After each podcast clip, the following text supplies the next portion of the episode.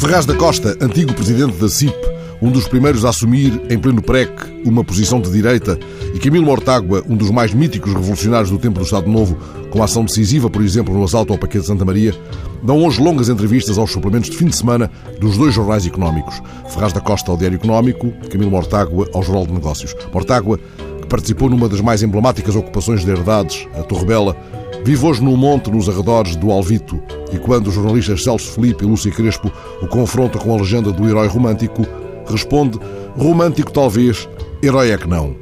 Ferraz da Costa trabalha desde muito novo na empresa da família, é um conservador que adora automóveis, participou até em corridas, viajou desde muito novo pela Europa com os pais, fala dos cenários que o impressionaram na Espanha pós-guerra civil ou na Alemanha erguida das cinzas. Tem uma herdade no Alentejo cerca de 400 hectares, cereais, leguminosas, vacas, éguas de criação. Ao contrário de Camilo, que diz preencher os seus dias a pensar, a olhar para as coisas ou a ler, Ferraz da Costa surpreende com uma frase que os jornalistas António Sarmento e Paulo Jorge Pereira logo destacaram para título da entrevista. Nunca li um romance. Ferraz da Costa explica que em miúdo lia tudo, sempre gostou de ler jornais e revistas, mas nunca leu romances. Prefere entregar-se à história das instituições, dos países, da economia. Ora, face a esta declaração, lembrei-me de uma inesquecível personagem de Sepúlveda, António Bolívar, que aprendera com os índios os segredos da selva lá nas lonjuras del idílio onde vivia. Um dia, já velho, decidiu começar a ler os romances de amor que o dentista Rubicundo lhe levava nas raras visitas. Lendo romances, o velho enchia de sonhos a solidão das noites e evitava as fanfarronices dos garimpeiros.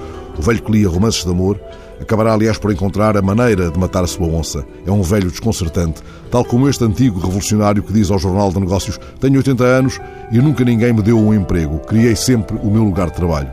Pergunta Ferraz da Costa no outro suplemento do Económico, numa altura em que até partidos comunistas de países de grande dimensão querem uma economia de mercado, aqui vamos à procura de uma vida diferente, como em países da América Latina?